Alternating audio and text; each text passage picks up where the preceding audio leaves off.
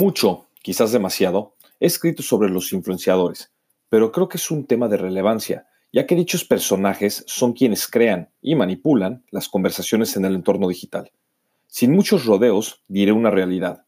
Quienes se autoproclaman influencers son, en su mayoría, unos improvisados. Y la razón por la cual esto sucede es por lo siguiente. Un influenciador de verdad no se autoproclama como tal, es un reconocimiento que le da el público. Habiendo entendido eso, procederé a hacer una lista de los cinco distintos tipos de influenciadores que existen, aclarando que los colocados en el número uno y dos son los únicos que desde mi punto de vista son válidos y merecen reconocimiento. Número uno, el real influencer.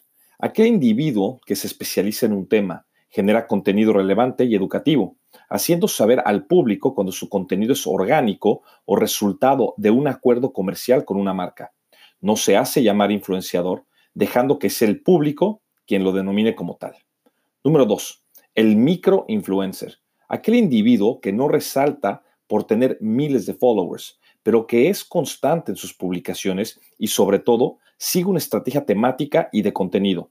El microinfluencer comienza a volverse un medio muy valioso para las marcas que buscan que su contenido sea promocionado por personas con credibilidad y que no son considerados como famosos.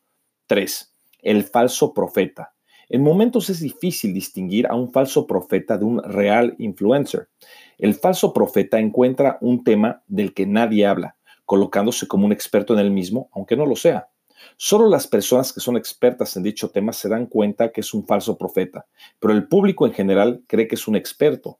Se deja consentir por las marcas que lo usan como medio para promocionarse. Normalmente su contenido no es profundo y le gusta generar controversia para darse a conocer. Ejemplo, dando declaraciones controversiales que pongan al público a hablar. 4. El nadólogo. Este es sumamente común y abunda como plaga en el mundo digital. Como su nombre bien lo dice, es experto en nada, lo que lo lleva a hablar de todo, normalmente tonterías, utilizando sus redes para anunciar lo que sea. No tiene ningún respeto por su público ni por las marcas que anuncia, ya que un día anuncia una y si le conviene, al día siguiente anuncia la competencia. Y cinco, el cuerpo sin cabeza. Si bien hay que reconocer a aquellas personas que se mantienen fit, debemos señalar que estos personajes creen que por tener un buen cuerpo están facultados para hablar del tema que sea. Estos personajes deben aprender que están en todo su derecho de mostrar sus curvas, pero deben limitarse a hablar de lo que saben, o mejor dicho, de no hablar de lo que no saben. Hay personas que se han vuelto influenciadores en temas de fitness y salud que merecen todo nuestro respeto y que no entran en la categoría de cuerpo sin cabeza, debido a que se apegan a lo que sí saben estando dentro de su grupo de real influencers. Con estos cinco tipos de influenciadores, creo que he logrado abarcar a la mayoría de las personas que crean conversaciones en las redes sociales, esperando que, en el futuro cercano, personas dentro de las categorías de falso profeta, nadólogo y cuerpo sin cabeza comiencen a profesionalizarse y generar contenido y conversaciones de calidad en beneficio de las marcas y, sobre todo, del público.